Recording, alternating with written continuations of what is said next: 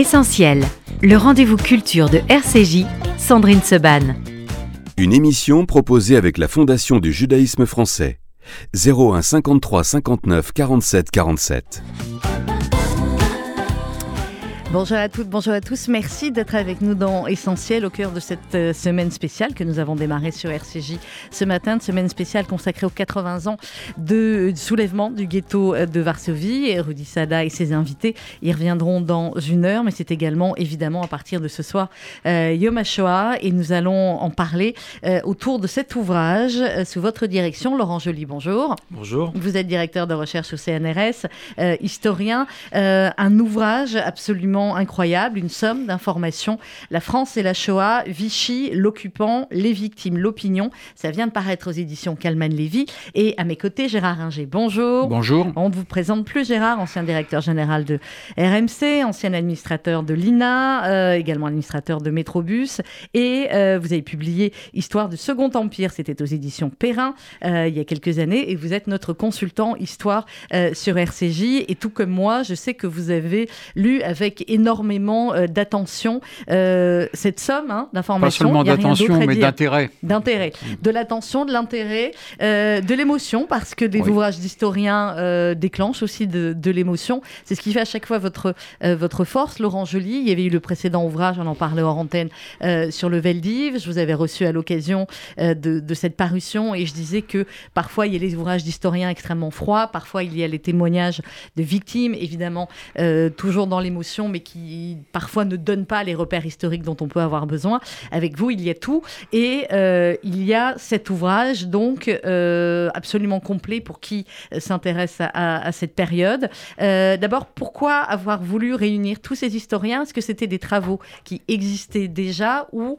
qui ont été écrits finalement spécialement pour l'occasion? Bah, il y a les deux, un petit peu. merci d'abord pour votre invitation et pour ces mots sur, sur notre livre. Euh, d'abord, il y, a une historiographie qui s'est beaucoup renouvelée sur Vichy et la Shoah en France, en France, mais aussi à l'étranger. Et il y a des travaux de chercheurs allemands, anglo-saxons, qui ne sont, qui sont pas traduits en, français, des livres, plusieurs livres fondamentaux. Et on s'était dit il y a plusieurs années, parce qu'il y a d'abord eu un dossier dans la revue d'histoire de la Shoah, et euh, on a traduit pour la première fois en français un certain nombre de chercheurs comme Michael Mayer, comme euh, Wolfgang Seibel, comme euh, Daniel Lee, des chercheurs très importants qui ont publié des livres, des thèses très importantes qui n'étaient pas accessibles en français. Et on s'est dit qu'il fallait en faire un livre. Et donc on a, on a développé tout ça et on a demandé à des chercheurs qui, euh, et des chercheuses qui, qui, sont en train de faire des travaux. Donc il y a à la fois dans ce livre des, des synthèses sur des points fondamentaux, sur la Shoah en France, sur l'opinion, mais aussi des, des, travaux plus pointus qui sont mhm. des recherches en cours sur une nouvelle approche de la Shoah en France, plus micro-historique. On va essayer de voir comment ça se passe dans un ministère, comment ça se passe dans les prisons, comment ça se passe euh, avec les, les rapports euh, sur l'opinion, mais au niveau vraiment très, très, très basique, très concret. Donc ce livre, c'est tout ça. Alors, euh, Gérard Ringer, on va essayer, euh, on va euh, parler de manière générale de, ce livre, et puis on va rentrer après, évidemment, avec Laurent Joly et vous dans, dans certains de ces articles. Vous, qu'est-ce que vous avez retenu principalement de, de ce livre et de ces travaux d'historien? Bah, Il y a d'abord des choses que j'ai apprises, que, que j'ignorais, notamment sur, par exemple, les différentes appréciations des autorités allemandes sur la nécessité ou pas de s'en prendre aux juifs. Toutes les autorités étaient antisémites, mais on voit qu'il y avait des divergences entre elles. Euh, que en ce qui concerne l'opinion publique, par exemple, euh, elle était plus favorable aux juifs en zone occupée qu'en zone non occupée jusqu'en 42. Et ça, ça m'a frappé parce que j'ignorais ce point. Euh, il y a plein d'articles sur lesquels on apprend des choses, même quand on croit connaître euh, tout ce qui s'est passé. Et je trouve la quasi-totalité des articles intéressants, même si j'en retiens peut-être deux ou trois davantage, notamment celui sur Laval, qui montre bien l'opportunisme du personnage, mm. et celui, sur René, celui de René Povnanski sur euh, l'état de l'opinion, qui montre bien euh, les divergences qu'il peut y avoir dans l'opinion sur, sur les juifs. Donc un ouvrage absolument passionnant qui euh, globalement montre bien ce qui s'est passé entre 40 et 44. Avec effectivement une, une, progression dans le livre aussi. Alors, on essaye toujours de se dire dans cette émission qu'il y a des plus jeunes qui nous écoutent et qui, j'espère, vont écouter. Dans votre introduction, Laurent Joly, de, de cet ouvrage, vous commencez par les chiffres, vous rappelez les chiffres. Entre 1942 et 1944, 74 150 hommes, femmes et enfants juifs ont été déportés de France vers les camps nazis d'extermination. Seuls 4000 parmi eux, soit 5%, sont revenus. La plupart avaient été arrêtés par des policiers ou des gendarmes français aux ordres du régime collaborateur de Vichy. Je voulais qu'on dise un mot sur l'immédiat après-guerre, parce que vous en parlez dans l'introduction, et puis vous citez, euh, enfin, il est cité un petit peu plus tard, euh, Sartre, dans la réflexion sur euh, la question juive et sur l'immédiat après-guerre. Vous dites ce bilan n'est pas encore connu, il sera établi puis affiné par Serge Klarsfeld après 1978. et Sartre, dans Réflexion sur la question juive, rappelle que, eh bien, effectivement, juste dans l'immédiat après-guerre, je vais essayer parce qu'on ne cite pas Sartre de mémoire, hein, ce serait dommage de ne pas être exactement dans dans ce qu'il dit. Euh, il disait euh, la France entière, la France entière se réjouit ou fraternise dans les rues. Les luttes sociales semblent provisoirement oubliées. Les journaux consacrent des colonnes entières aux prisonniers de guerre ou déportés. Va-t-on parler des Juifs? Va-t-on saluer le retour parmi nous des rescapés? Va-t-on donner une pensée à ceux qui sont morts dans les chambres à gaz de Lublin? Pas un mot, pas une ligne dans les quotidiens, c'est qu'il ne faut pas irriter les antisémites. Plus que jamais, la France a besoin d'union, etc., etc. On est en octobre 44. Euh, ça veut dire qu'en octobre 44, on savait que certains commençaient à parler, mais que la France, en tout cas les, dirigeants, ensuite, ont choisi une autre, une autre voie pour raconter ce qui s'était passé alors l'après-guerre, euh, c'est un sujet difficile euh, qui n'est pas au cœur du livre, mais qui est presque un point de départ. C'est-à-dire qu'effectivement, au sortir de la guerre, il y a la conscience qu'il est arrivé quelque chose aux Juifs, mais cette conscience est encore, euh, quand je dis qu'il est arrivé quelque chose aux Juifs, de particulier. Mais c'est une conscience qui va cheminer très lentement, et le point de départ est quand même une forme de déni dans, l'opinion. Et quand on voit l'article notamment d'Isabelle Bacouche, de Sarah Jean Burger et d'Éric Le Bourris sur la question des appartements, qui est quand mm. même un, enjeu fondamental. Et on voit que euh, les rescapés, ceux qui reviennent euh, parce qu'ils se sont cachés, euh, qui reviennent dans leurs appartements, ils sont très mal reçus. Voilà, il y a une tension au sortir de la guerre, une tension du logement, une tension sociale qui fait que l'antisémitisme reste fort et que quand les juifs reviennent, euh, certains voisins se disent Ah bon, vous, êtes revenus ah, Finalement, vous êtes revenus. Finalement, vous êtes revenus. Et donc, il y a, y, a, y a, une hostilité. C'est indéniable. Donc, euh, ce, ce, chemin, cette prise de conscience va être longue, mais on voit que dès les premiers procès, dès le procès de, du maréchal Pétain en 1945, les avocats du maréchal Pétain ont compris qu'il y a peut-être une carte à jouer en termes d'arguments de, mensongers on a conscience que malgré tout, la majorité des juifs ont survécu. Et donc, il va y avoir cette espèce de voilà d'arguments fallacieux. On a encore eu les, derniers échos avec Éric Zemmour, parce que c'est une vieille, une vieille justification pétainiste de dire ah ben si la majorité des juifs ont survécu, c'est grâce au gouvernement de Vichy. Donc ce livre, il est aussi une réponse scientifique à, ce mensonge-là. Il faut revenir toujours sur, sur ce sujet-là. Et je voudrais revenir sur les deux points que vous avez évoqués, monsieur, parce qu'ils sont, ils sont fondamentaux. Vous avez vraiment perçu les deux points, deux des apports euh, vraiment de, ce livre. C'est d'abord la question de, de, la politique allemande. Il faut évidemment partir, c'est le point de départ, de la politique allemande, sans défaite, sans occupation il n'y a pas euh, de génocide des Juifs en France, c'est une évidence. Il a pas Vichy, Mais il fallait comprendre parce que on a parfois tendance à avoir des explications euh, un peu simplistes sur pourquoi autant de Juifs ont survécu. En France, c'est vrai, euh, plus de 200 000 Juifs ont survécu. Faut d'abord revenir à la stratégie allemande. Et on se rend compte que les Allemands, bah, ces différents acteurs, qui sont certes tous antisémites, vous l'avez rappelé, mais qui ne sont pas tous exterminationnistes au départ, et qui surtout ont des stratégies différentes en France. Vous avez l'administration militaire, mhm. vous avez l'ambassade, donc les représentants diplomatiques. C'est très important. Ça, et vous avez la Gestapo. oui, ça revient souvent l'ambassade dans, le, dans les travaux des historiens, et c'est quelque chose effectivement qu'on n'avait pas l'habitude euh, d'évoquer. Qu'on n'avait pas l'habitude d'évoquer. Donc l'ambassade, eux, ils sont sur une ligne à la fois hitlérienne, et en même temps, il faut essayer d'avoir l'opinion publique avec nous. Les militaires, eux, ils sont vraiment axés sur la question de la sécurité, c'est ça qui doit primer. Et la Gestapo, c'est un peu le, et les représentants des affaires juives, eux, ils sont là, l'incarnation vraiment de la dimension purement idéologique. Il y a une solution finale, il faut essayer de la mettre en œuvre dans ce contexte-là. Et donc, ces différentes stratégies expliquent pourquoi in fine, la solution finale n'a pas pu être mise en œuvre complètement en France, parce qu'il va y avoir toujours des arbitrages jusqu'en juin 1944, Hmm. quand le général Auberg, donc le représentant d'Himmler en France, dit ben maintenant j'aimerais bien arrêter des juifs, il y en a encore plein à Paris, parce qu'il y a encore plein de juifs à Paris, des dizaines de ouais. milliers, c'est une spécificité en Europe. Au plus haut niveau, on lui dit ah ben non, il faut qu'on attende qu'on ait gagné la guerre.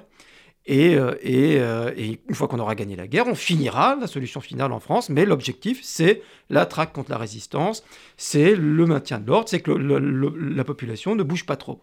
Donc on voit que ça, ça pèse et il fallait partir de ça. Et Michael Mayer nous a fait là, qui est un historien allemand, qui a fait un livre très important, qui n'est pas traduit en français, qui est juste en allemand, sur la politique allemande en France occupée vis-à-vis des Mhm. juifs. Il nous fait là une synthèse magistrale qui ouvre le livre. Autre point qu'on connaissait déjà bien, mais que deux chapitres de ce livre affinent, et vous l'avez bien perçu, c'est la question de l'opinion publique. Mm. Où là, on voit, et ça c'est pour moi, ça a été une découverte en lisant et l'article de René Poznanski et l'article d'Alexandre Doulu, c'est de voir qu'en fait, au début, l'opinion publique en zone libre est, est- est pas est sensible au sort des juifs, pour différentes raisons. Euh, D'abord parce qu'on ne voit pas ce qui se passe en zone occupée. Et en zone occupée, ça René Poznanski le montre bien. Dès le départ, il y a plutôt une sympathie pour les juifs parce que c'est des mesures allemandes, c'est des brimades, c'est l'affiche jaune sur les magasins. C'est des choses qui paraissent vexatoires, excessives. Et puis évidemment, l'étoile jaune qui arrive en juin 42, où là, l'opinion publique n'adhère pas à tout ça. Donc l'opinion publique, si vous voulez, est déjà préparée pour être choquée par les rafles. Mais au départ, les rafles, on a, quand on- ça choque pas. Dans le, dans le- et ce que j'ai découvert grâce aux travaux de Poznanski et d'Alexandre Doulu, qui a vraiment fait une recherche très nouvelle, c'est qu'il va falloir attendre les premières protestations des évêques Mhm. fin août 1942 pour aiguillonner la population, qui au départ voit qu'il y a eu des rafles en zone occupée, qu'il y a des juifs qui arrivent en zone libre, on se dit mince, on va être envahi. Donc on voit que l'opinion publique va, va bouger parce qu'elle va aussi être un petit peu titillée par, une, opi- par euh, les déclarations des évêques qui vont vraiment faire comprendre l'ampleur de ce qui s'est passé à Paris en juillet 42. Donc vous voyez qu'on on a une vision plus fine de cette question cette opinion, fondamentale de l'opinion publique et de son basculement. Ce qui m'a frappé aussi, ce qui m'a frappé aussi, c'est le fait que René Poznanski distingue bien la survie des Juifs du sauvetage des Juifs. Euh, Jacques Semelin aussi dans euh, Mm. la préconclusion. Euh, le rôle des justes n'est pas minimisé, mais il faut pas non plus tomber dans un travers qui consiste à dire les Juifs ont été sauvés largement en France grâce aux justes. Oui, ils ont participé, mais il y a bien d'autres facteurs qui euh, a aidé les Juifs, essentiellement français de longue date, à s'en sortir, à se cacher, à s'organiser, à résister. Dans certains cas, ça, la résistance juive n'est pas évoquée euh, dans le livre, mais euh, elle, a, existé.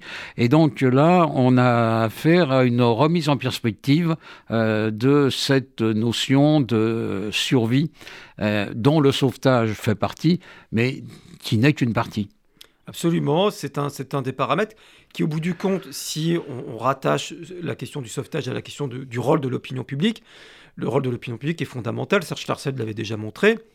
Et dans Vichy Auschwitz, il est fondamental parce que c'est la prise en compte du facteur de l'opinion publique par les décideurs Oui, qui va, qui a qui va eu un, un effet Ouais. fondamental sur le bilan de la solution finale.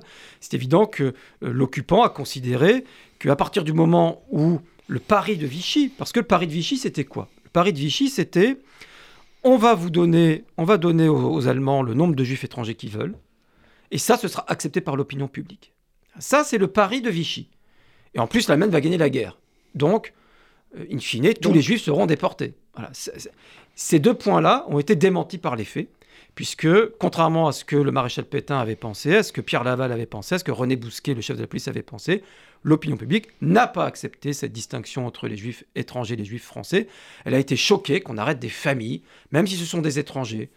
Leurs enfants sont français, ils vont à l'école avec nos enfants. Ça pas, ça c'est pas passé. Donc ça là-dessus, ça n'a pas marché, ça n'a pas pris. Et donc ce qui fait que ben, Laval a dû dire aux Allemands, je suis désolé, j'ai mon opinion publique contre moi. Donc je peux pas vous donner autant de juifs que je voudrais. Que on- il dit on peut pas en donner autant que dans un monoprix ou dans Exactement, un c'est pas un monoprix. ou- Voilà, on parce prend que- tous les juifs qu'on veut. Parce que Laval, évidemment, et comme Bousquet, euh, est toujours en train de- d'imaginer le bénéfice politique qu'il va pouvoir tirer de, de, cette livraison. C'est une des différences, euh, à votre sens, entre Laval et Pétain, c'est que Laval, effectivement, euh, voyait plus sur l'aspect politique, alors que, que Pétain était, on va dire, plus, plus vieux, forcément, il voyait peut-être un autre aspect.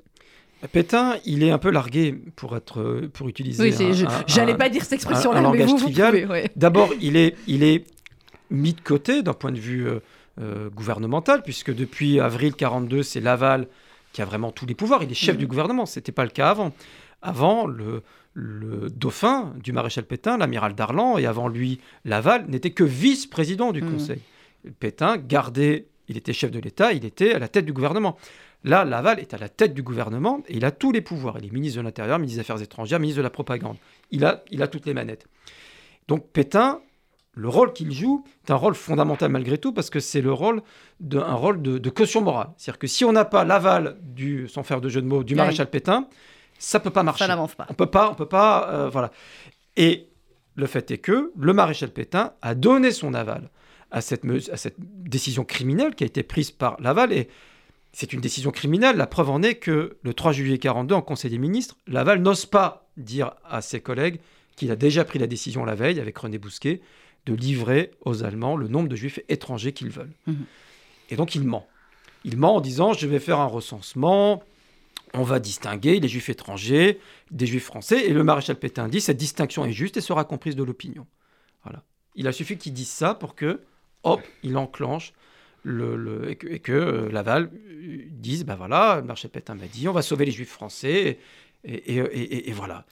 Donc Pétain, il a quand même un rôle majeur parce que sans lui, ça peut pas fonctionner. Ça peut pas fonctionner. Et on peut pas être obéi des préfets de, de, de qui sont quand même gênés. Dès juin 40, on voit, euh, quand est promulgué le statut des Juifs, on voit les annotations de Pétain, on les connaît mm. depuis une dizaine d'années, on voit les annotations de Pétain sur le texte qui renforcent toutes les mesures antisémites et ces mesures concernent essentiellement les juifs français.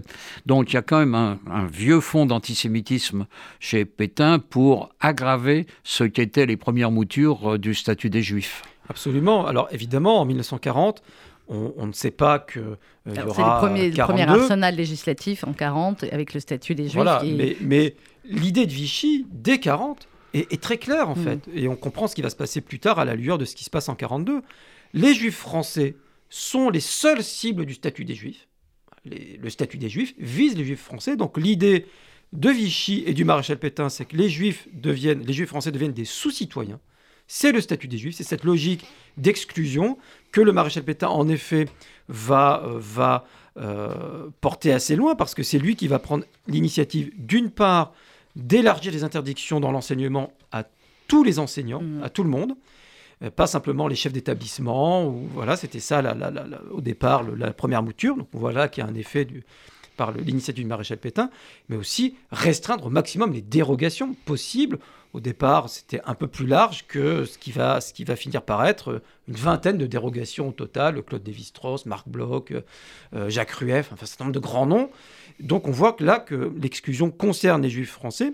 Mais dès octobre 40, il y a l'idée que les juifs étrangers doivent être euh, refoulés. Et donc, on les interne dès octobre 1940. Donc on voit que les prémices de ce qui va se passer en 42 sont déjà là. Sont déjà là en 40. Sont déjà là en 40. Ce que vous dites aussi, Laurent Joly, dans, dans l'épilogue, la spécificité de, de, la France par rapport à d'autres euh, pays européens, c'est aussi la manière dont les Juifs étaient intégrés euh, en France, enfin, et dont les Juifs se sentaient français, cet héritage républicain aussi si typique à la France, qui faisait l'intégration et la fierté des Juifs d'être français.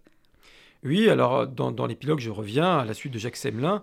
Euh, donc il y a l'épilogue de Jacques Semelin et la conclusion. Et Jacques Semelin, effectivement, revient sur l'ensemble des facteurs qui expliquent la, survie des Juifs. Parce que vous savez qu'on avait un peu reproché à Jacques Semelin de trop insister sur le sauvetage, l'entraide. Mmh.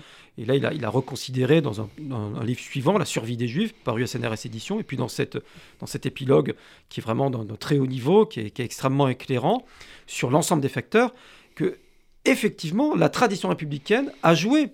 Alors pas simplement parce que c'est beau, la tradition républicaine, et que ça a permis aux juifs de, s'insérer mieux dans la, dans la République, c'est que ça a été un, garde-fou par rapport à la persécution. En France, il était beaucoup plus difficile de, par exemple, de ghettoiser les juifs ou de les astreindre. Ils étaient, un peu partout, en fait. En voilà, ils étaient un peu partout, et surtout, ils ne s'étaient pas assignés à des, comme c'est le cas dans d'autres pays en Europe, euh, vous allez dans, des pays d'Europe de, l'Est, ou même aux Pays-Bas, on voyait que la plupart des Juifs, ils étaient, ils étaient dans les listings des, euh, des communautés religieuses.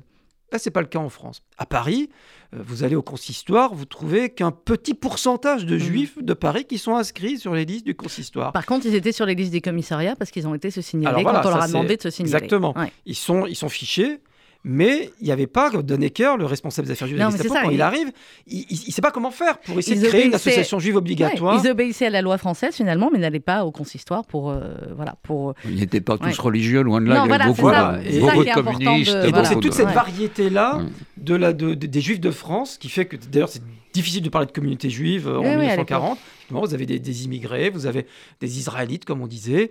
Et, donc, euh, c'était assez insaisissable. Et ce facteur-là est fondamental parce qu'au moment des rafles, en 1942, bah, la situation des Juifs de, France ne sera pas du tout la même qu'ailleurs. C'est-à-dire que les gens sont encore à leur domicile d'avant-guerre, hmm. encore dispersés, encore là. Euh, et, pas dans des quartiers juifs, pas dans voilà. Et ça, c'est ce qui explique aussi en grande partie pourquoi dès la première grande rafle, euh, la rafle du Veldiv, les deux tiers des gens, euh, ça j'avais montré dans un livre précédent, ont échappé euh, aux arrestations. Gérard ah, Il y a un cas qui est intéressant aussi, mais ça vous ne l'évoquez pas dans votre livre, c'est ceux des juifs qui ne se sont pas déclarés en septembre 1940 mm. aux autorités allemandes. J'ai pas vu de travaux sur ce sujet, c'est assez difficile à étudier, mais ceux-là ont été, dans la quasi-totalité des cas, pour ce qu'on sait, euh, sauvés, puisqu'ils n'étaient pas inscrits comme juifs. Et c'était souvent, alors les juifs étrangers, c'est plus compliqué, mais des juifs français qui n'y sont pas allés et qui euh, ont été sauvés euh, grâce à ça. on peut estimer ça à peu près à 10% à vue de nez de la population juive. Hein. Oui, alors ça, c'est vous toucher du doigt un point de la recherche qui est en cours. Il se trouve que je suis en train de mener une recherche sur la traque des juifs à Paris. Euh, de 42 à 1944, donc toutes les arrestations individuelles, il y en a eu plusieurs milliers. Et à partir des rapports d'arrestation euh, d'une police, qui, dont on a gardé toutes les, tous les rapports d'arrestation, ça s'appelait la section d'enquête et de contrôle, c'était le bras armé du commissariat général aux questions juives. Je pourrais, je n'ai pas encore fait ce travail-là, mais essayer d'estimer parmi les gens arrêtés qui et, c'est mentionné, qui était, parce que sur dénonciation, ah euh, il y a des gens qui ont été arrêtés, hop, il n'est pas, il pas recensé. pas déclaré. Je pourrais avoir l'estimation et effectivement savoir est-ce que le fait de se recenser ou pas donnait plus de chances de survie? La logique veut que ce soit le cas, mais les travaux de Nicolas Marieux et de Claire Zalc sur les Juifs de Lens montrent que, alors évidemment, ils ont, ils ont peu, peu, peu de personnes, donc c'est peut-être pas encore assez valable d'un point de vue statistique, mais eux arrivent plutôt à une conclusion inverse. Et il valait mieux, Il valait mieux ne, pas être recensé, ne donnait pas forcément plus de chances de survie. Donc voilà, c'est vraiment une question pour les Juifs de Paris, parce que là, pour le coup, on a 150 000 qui ont été recensés, effectivement, entre 5 et 10% qui n'ont qui ont pas, pas dû le faire. Quid de ces 5-10% qui ne se sont mm. pas recensés et voilà. Ça, c'est une vraie belle question de recherche. Et eh ben, ça sera le prochain livre. Ça sera pour le prochain livre. Exactement. sur l'antisémitisme, un point. Euh, en 38, il y a un sondage de Gallup qui montre que 50% des Français sont antisémites ou ont des préjugés antisémites. Aujourd'hui, on en est à 25, même si ça a monté aux alentours de 25. En 46, un autre sondage Gallup montre le même pourcentage d'antisémites. Mais, entre-temps, c'est passé ce qui s'est passé avec euh, l'opinion qui réagit euh, au rafle. Moi, ce qui m'a frappé, c'est que j'ai vu ça dans deux livres, les mémoires de euh, Maurice Gerson et les mémoires de Galtier Boissière, le patron du, du Crapouillot. Euh, tous les deux sont antisémites avant-guerre. Tous les deux plaignent les juifs en 42 quand ils sont raflés avec leur famille, etc. Et dès 44, tous les deux repartent sur leur antisémitisme traditionnel. C'est assez intéressant de voir que même l'opinion qui peut être antisémite, a réagi négativement euh, au rafle de 42. Absolument. Vous avez un rapport des RG du 17 juillet 1942 à Paris, c'est-à-dire le, deuxième, jour, de la rafle, qui dit exactement ça. La population parisienne est antisémite, mais elle n'accepte pas ces arrestations parce que ça vise des femmes, des enfants. Ça, ça choque. Alors, ce qui est extrêmement euh, important aussi, et qu'on comprend bien à travers les différents travaux euh, d'historiens, ce que je disais au début de, l'émission, ils se recoupent, ils se complètent, et puis l'un, effectivement, peut expliquer l'autre quand on euh, les lit tous. c'est cette première période de 40 à 42 et le basculement, et dans l'opinion publique, et au sein du, gouvernement, après ces rafles de 42. Et il y a cette fameuse lettre de Monseigneur Saliège, puisqu'il est beaucoup question aussi dans le livre de, de la position de l'Église. Je voudrais qu'on l'écoute. Euh, cette lettre, elle est lue par des euh, scouts euh, juifs et des scouts chrétiens. Mes très chers frères, il y a une morale chrétienne. Il y a une morale humaine qui impose des devoirs et reconnaît des droits. Ces devoirs et ces droits tiennent à la nature de l'homme. Ils viennent de Dieu. On peut les violer. Il n'est au pouvoir d'aucun mortel de les supprimer. Que des enfants, des femmes, des hommes, des pères et des mères soient traités comme un vil troupeau que les membres d'une même famille soient séparés les uns des autres et embarqués pour une destination inconnue, il était réservé à notre temps de voir ce triste spectacle. Pourquoi le droit d'asile dans les églises n'existe-t-il plus? Pourquoi sommes-nous des vaincus? Seigneur, ayez pitié de nous. Notre-Dame, priez pour la France. Dans notre diocèse, des scènes d'épouvante ont eu lieu dans les camps de Noé et de Récébédou.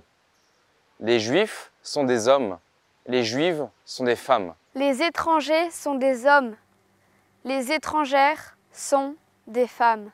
Tout n'est pas permis contre eux, contre ces hommes, contre ces femmes, contre ces pères et mères de famille. Ils font partie du genre humain. Ils sont nos frères, comme tant d'autres.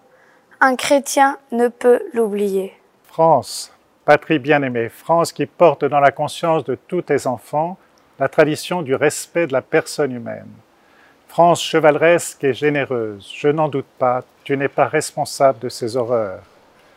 Recevez, mes chers frères, l'assurance de mon respectueux dévouement. La lettre donc de Monseigneur Saliège, lue par des scouts juifs et catholiques, et à la fin par un, par un évêque. Laurent Joly, cette lettre euh, qu'on connaît tous, mais c'est vrai qu'elle est particulièrement forte quand on l'écoute lue comme ça, euh, c'est un basculement? Ah oui, c'est absolument un basculement. D'abord, les mots sont très forts, très simples, enfin, c'est vraiment basique. C'est la morale commune des, de, de, la population française qui est, qui est, qui est traduite en mots. Et euh, c'est un basculement parce que c'est la première fois que s'élève une voix d'opposition mmh. publique de, dans toute l'histoire du régime de Vichy. Et euh, pour le régime de Vichy, c'est un coup dur. Et d'ailleurs, René Bousquet va tout faire pour empêcher la diffusion de cette lettre il va faire convoquer euh, le préfet, qui va lui-même convoquer les maires du, diocèse de Toulouse pour empêcher la diffusion de cette lettre.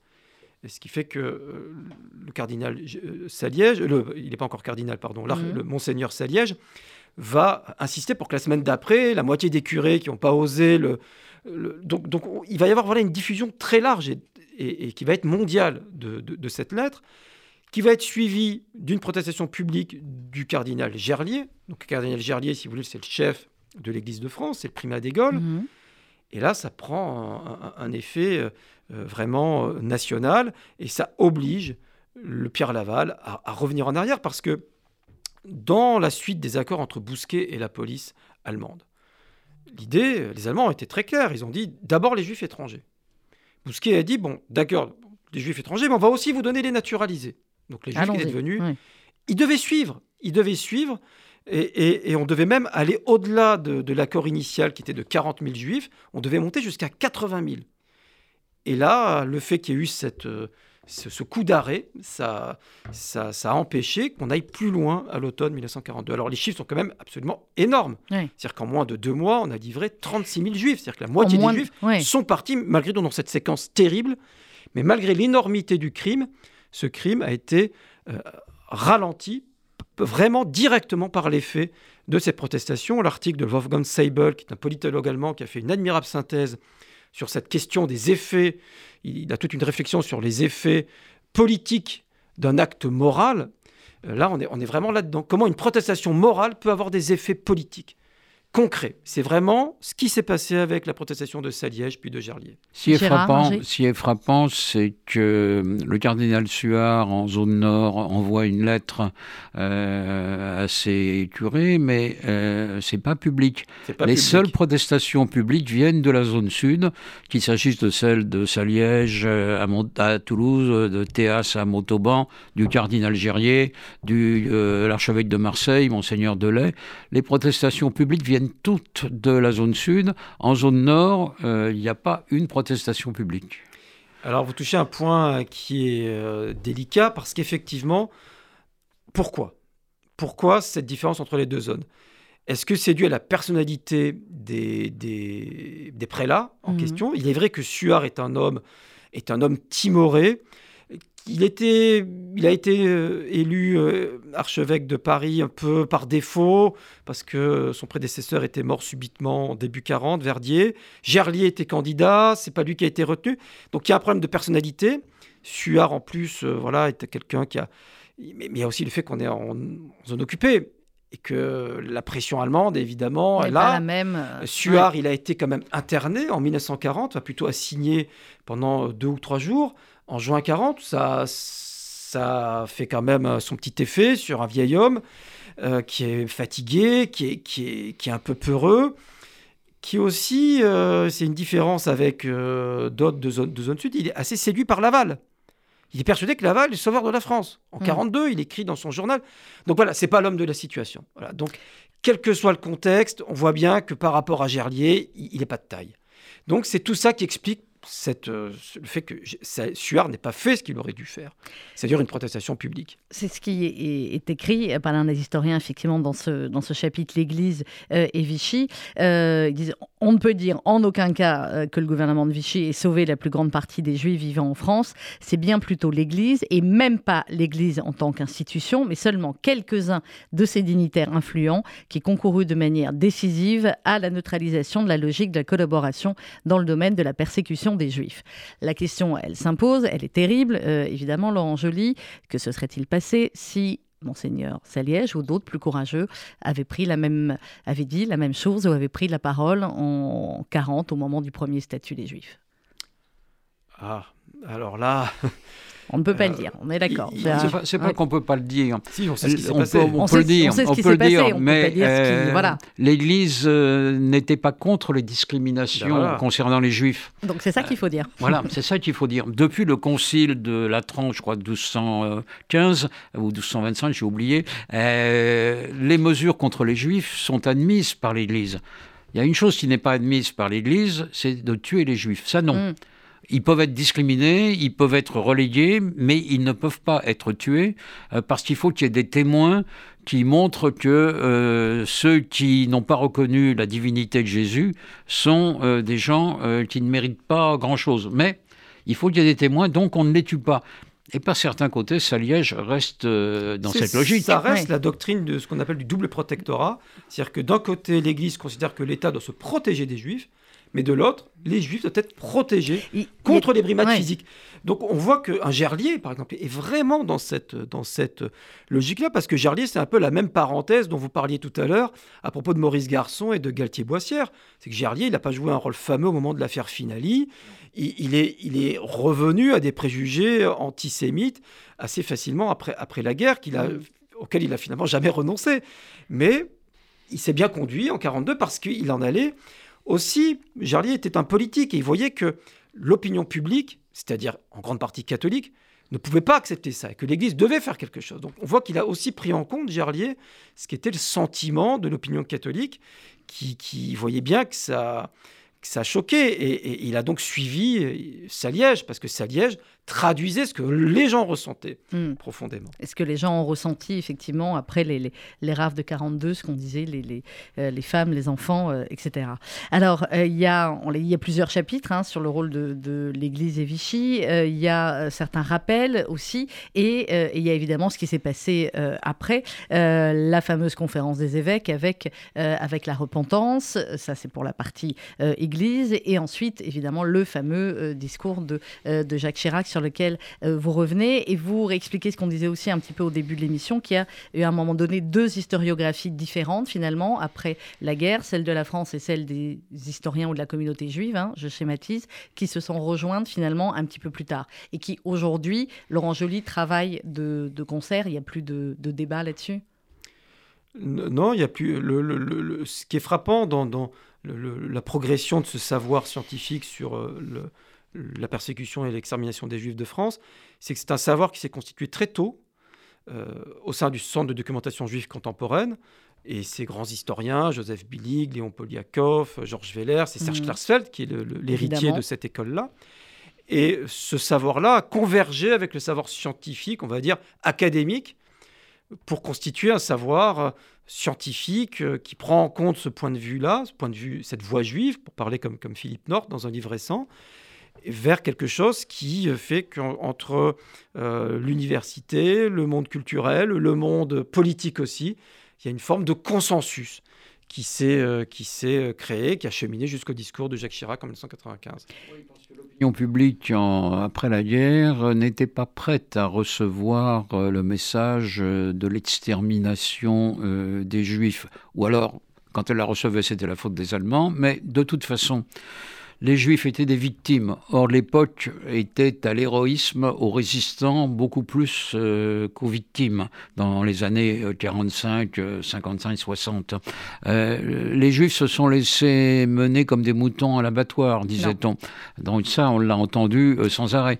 Les révoltes du ghetto de Varsovie, des autres ghettos à l'Est, n'étaient euh, pas connues. donc, et puis, des victimes, bien sûr, il y avait les Juifs, mais il y en avait plein d'autres. Dans chaque famille, il y avait un prisonnier, il y avait un fusillé, il y avait un déporté politique, etc. Il y avait beaucoup d'autres victimes. Donc tout ça faisait que les voix juives qui se sont fait entendre dès le début, moi, mm. j'ai un homonyme, Julien Inger, qui en 1946 a fait un livre qui s'appelait De sang et d'or, qui racontait euh, les massacres dans les camps d'extermination.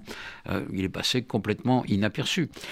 il a fallu tout le travail euh, dans les années, à la fin des années 60, tout le travail de Klarsfeld et ensuite tous les travaux de Marus, de Paxton, etc., puis les vôtres, pour montrer ce qui s'est réellement passé.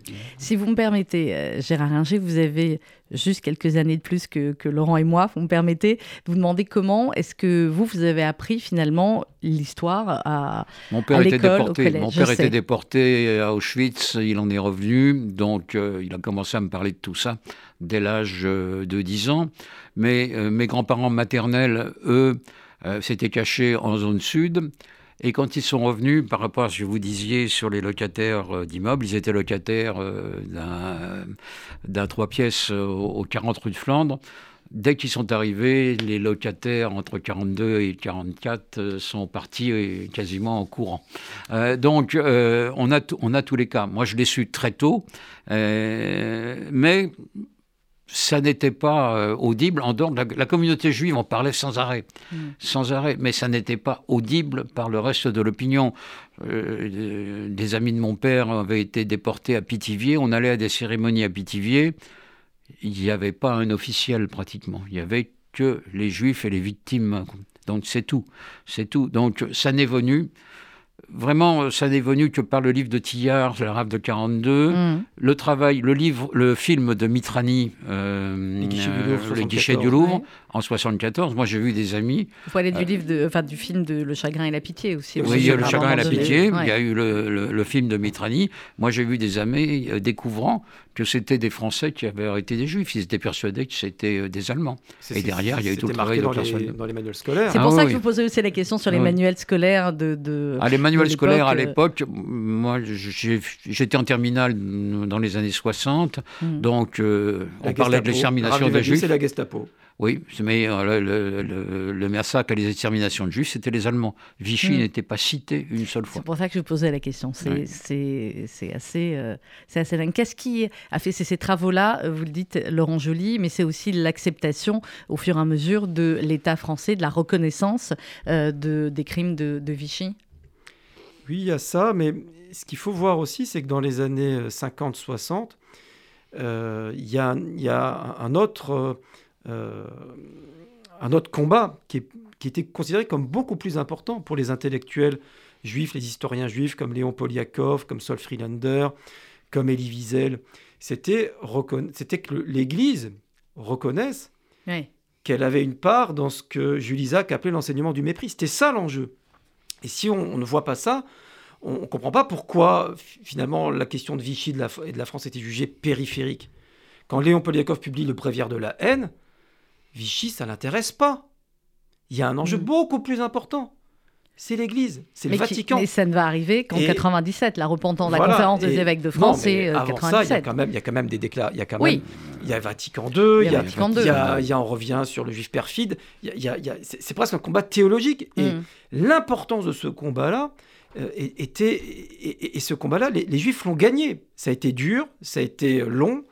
Euh, rappelons-nous euh, combat du, grand rabbin Kaplan en affaire Finali. Bien sûr. Euh, la conférence de, de Selisberg, fait tout ça, c'est des combats difficiles, euh, avec des dialogues complexes, euh, avec des intellectuels chrétiens. Et, ça, ce combat-là, il était gagné dans les années 60. Et ce qui fait que voilà, la France, Vichy, c'est venu après, dans une seconde étape. Il y a, y a, un combat, finalement, que, que les historiens ont gagné aussi, du moins on l'espère, mais en même temps, nous sommes juste euh, un an après l'élection présidentielle, et vous parlez effectivement au début dans l'introduction euh, d'Éric Zemmour et de, ses positions. Est-ce que franchement, vous auriez imaginé que euh, un tel retour en arrière par un candidat à l'élection présidentielle, je ne parle pas des, thèses habituelles, révisionnistes, etc., puisse trouver autant d'impact dans une partie de l'opinion française? Alors, je ne sais pas si elles ont de l'impact, en tout cas, on les entend. On les, entend, on les, on les, on les débat, on les voilà, repose de nouveau. C'est vrai que pour les, spécialistes, euh, moi ça fait 25 ans que je travaille sur ces sujets-là, on m'aurait dit quand j'ai commencé ma thèse euh, il, y a, il, y a, 22 ans qu'il y aurait euh, un jour un homme politique français qui tiendrait ce genre de propos, ça aurait, ça aurait paru, totalement absurde. On est d'accord. parce que c'est tellement en contradiction ce que ce livre montre, c'est qu'il y a un savoir scientifique qui s'est construit, qu'il y a une école qui n'a jamais été aussi riche avec euh, de, travaux. Et malgré ça, vous avez un histrion qui arrive et qui vous dit tout ça c'est la doxa, tout ça c'est le mensonge, c'est pas vrai. On considère plus, enfin certains ne considèrent plus l'histoire comme une science. Vous vous répétez depuis plusieurs fois et vous avez raison de le dire. Euh, voilà, les, recherches scientifiques et, euh, et de c'est certain, effectivement, voilà, on Oui, donc on est, mais ça, c'est l'art du temps qui, effectivement, euh, avec des vérités parallèles, avec les réseaux sociaux, et une remise en cause du savoir scientifique, c'est dans tous les domaines. Tout ça sur fond de montée des nationalismes, mmh. où on a un peu partout voilà, des réécritures de l'histoire à des fins nationalistes. Zemmour, il n'est que la variante française d'un phénomène mondial, international, qui est, qui est le nationalisme. Non, je ne suis pas sûr que euh, Zemmour ait fait son score plus bas que ce qu'on pouvait craindre. C'est vrai. Euh, qu'il ait fait son score sur euh, Pétain, ah sur l'affaire Dreyfus, etc. Non, il l'a pas fait là-dessus. Il l'a fait sur la, xénophobie, la haine des Arabes et des musulmans. donc, c'est c'est pas là-dessus qu'il l'a fait. Mais c'est vrai qu'il faut continuer l'effort qui a été fait par les manuels scolaires, par les, euh, les programmes euh, pour bien montrer ce qu'est Vichy. Euh, la déclaration très forte du président de la République en 1995, mmh. tout ça a marqué quand même l'opinion et continue à, à la marquer, mais il ne faut jamais relâcher les efforts d'information et d'éducation. Il y a encore beaucoup euh, de. Alors là, il y a quasiment 600 pages. Hein, euh, la France et la Shoah, édition Kelman Lévy, sous votre direction, Laurent Joly. Il y a encore beaucoup, beaucoup de recherches en cours, beaucoup de domaines non, non explorés. Il y a euh, tous ces chapitres avec, sur les sujets qu'on croyait connaître et qui sont extrêmement bien approfondis. Il y a ces chapitres plus particuliers, comme on l'a dit, sur, sur l'immobilier, sur les prisonniers aussi. Et c'est extrêmement intéressant. Il y a encore beaucoup d'autres domaines comme ça à explorer encore. Bah oui, par exemple, la, question de la, résistance des Juifs, c'est une question qui est en cours de, de, de, renouvellement. René qui prépare un, livre important sur le sujet. C'est vrai que c'est un sujet qui a été délaissé par la recherche, vous l'avez signalé à raison. Donc ça n'apparaît pas dans, très très peu dans, dans, ce livre. Euh, euh, de manière générale, la question de la stratégie des, victimes, euh, Jacques Semelin a fait un livre important, mais on, peut, on peut encore creuser ces, ces questions-là. A des travaux en cours sur la question des, appartements. Le chapitre en question de, d'Isabelle Bacouche, de Sarah Jean Burger, d'Éric Le Bourris, c'est, une première étape de, ce qui va être un, livre de, recherche. La question de la traque, individuelle des Juifs, les Mhm. arrestations individuelles, pas mal de, de travaux en province. On peut encore continuer à creuser ça. Moi, j'ai le chantier parisien, qui porte quand même sur plusieurs dizaines de milliers de Juifs qui, qui se cachent, qui sont trouvés ou pas. Comment ça se passe concrètement, qui est recensé ou pas. Enfin voilà, il y a encore du pain sur la planche. Il y a même d'autres travaux encore. Euh, sur les justes, moi j'aimerais bien voir une typologie euh, des, des justes. Je ne sais pas si le travail a été fait, mais j'ai rien lu là-dessus. Beaucoup étaient chrétiens, indéniablement. Euh, Est-ce qu'à gauche, il y a eu le même soutien? C'est pas tout à fait certain. Il y a eu des soutiens, mais euh, est-ce que c'était pas plutôt la résistance qui comptait et le sauvetage général que le sauvetage des Juifs en particulier? Euh, Donc, la typologie politique sociale des justes serait intéressante à faire. Oui, alors on a, on a les travaux de Sarah Jean Burger, mais qui sur euh, les justes, mais en termes de, politique mémorielle. Euh, il y a les travaux de, Patrick Cabanel qui sont très importants, parce a fait un livre sur les justes qui montre qu'en fait, on ne devient pas juste par hasard. Ça, c'est c'est c'est intéressant parce qu'on Mm. voit qu'il y a une surreprésentation d'individus qui étaient déjà actifs dans des Dans réseaux humanitaires. Mm. des- des- donc, donc on, on montre que voilà que c'est c'est pas juste un réflexe spontané de faire le bien. Ça s'inscrit dans, dans des certaines logiques sociales. aussi, parfois. ouais. Donc voilà, il y a, encore des, des- des travaux, euh, des travaux à mener euh, sur la, la répression des Juifs en province, en zone occupée. Euh, Là-dessus, c'est encore assez peu connu. Alexandre Doulu a fait une thèse importante qui, qui montre que c'est en, zone, en province, zone occupée, que les Juifs ont été en proportion bien plus arrêtés qu'ailleurs. Qu'est-ce Mhm. qui se passe dans ces villes euh, de province qu'on connaît encore assez peu, Angoulême, Rennes, euh, voilà, pour que les Juifs étaient davantage exposés qu'ailleurs? Il y a encore du travail. Il y a Oui, encore beaucoup de travail. Il y a plein de choses encore. Bon, Euh, une anecdote, un ami de mes grands-parents était... Un ami de mes grands-parents s'était caché dans une cabane des Pyrénées. Euh, il n'a connu la fin de la guerre que quelques mois après qu'elle ait eu lieu. Euh, donc, c'est un peu le cas des Japonais Il y, a dans eu- les il y fins avait eu un îles, film. ouais. Il y avait eu un film Donc, il y, a eu- il y a eu des cas étonnants. Ce qui m'a frappé aussi, c'est les 40 000 juifs à Paris qui, à partir de 42 Qui sont restés à 43, Paris. sont restés à Paris. C'est incroyable. Et qui portaient le certains, dites. mais pas Certains tous. qui les toiles jaunes. Et cachés pour certains, mais pas tous. Euh, donc on voit bien les différences de situation qui sont considérables. Oui, Paris, alors là, je, je- je- si j'ai 30 secondes, c'est vraiment mon dada, c'est mon terrain de recherche privilégié. C'est vraiment quelque chose d'unique en Europe de l'Ouest. Même pas- enfin, il n'y a pas une grande ville en Europe nazie où il y ait encore autant de juifs que Paris. Donc Paris, c'est vraiment une question euh, qui permet de brasser tous les sujets qui nous intéressent. La stratégie allemande. Pourquoi on s'en prend pas aux juifs alors qu'ils sont fichés? On en a encore 30 000 fichés en 44. C'est- Et, et pourtant, on va les laisser. Euh, les arrestations individuelles, les stratégies des juifs, ceux qui se cachent, ceux qui se cachent pas, je trouve que là, que c'est vraiment un terrain pour, pour bien comprendre la spécificité française de la solution finale, à la fois 74 150 juifs qui ont été déportés, la moitié Mhm. de Paris, et plus de 200 000 qui ont survécu, au moins 50 000 encore à Paris à la fin de la guerre. Bien, Ce sera probablement l'objet d'un euh, prochain livre. Merci beaucoup, Laurent Joly.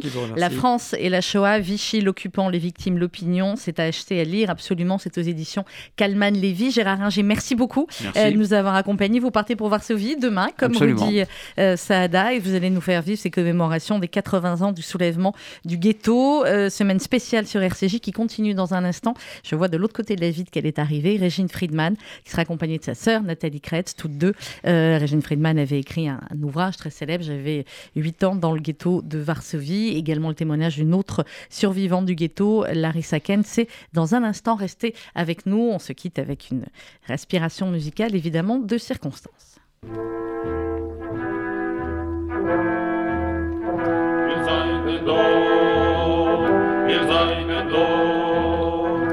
Sag nit keinmal, als du gehst den letzten Weg. Хоч Himmeln bleiene verstellen bläue Tag. Kommen wird doch unser ausgebänkte Schor. Se wird abbeugt und unser Trott, wir seinen da. Kommen wird doch unser ausgebänkte Schor. Se wird abbeugt und unser Trott, wir seinen da. Von grünem Palmenland bis Land von weißen Schnee. Wir kommen an mit unser Pein, mit unser Weh. Und wo gefallen ist ein Spritz von unser Blut, sprotzen wird dort unser Gure, unser Mut. Gefallen ist ein Spritz von unser Blut, sprotzen wird dort unser Gure, unser Mut. Es wird die Morgensonne begilden uns dem Heim, und der Nerven wird verschwinden mit dem Feind. Nur euch versammeln wird die Sonne und der Kajor. Wie a Parol soll gehen das Lied von dort zu dort. Nur euch versammeln wird die Sonne und der Kajor. Wie a Parol soll gehen das Lied von dort zu dort. Das Lied geschrieben ist mit Blut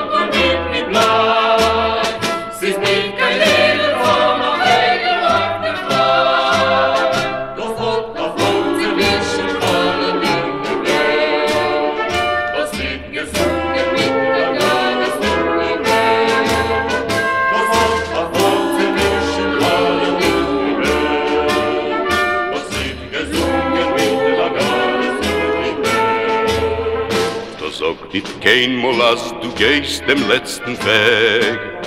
Хоч Himmeln bleiene verstellen bläue Tag.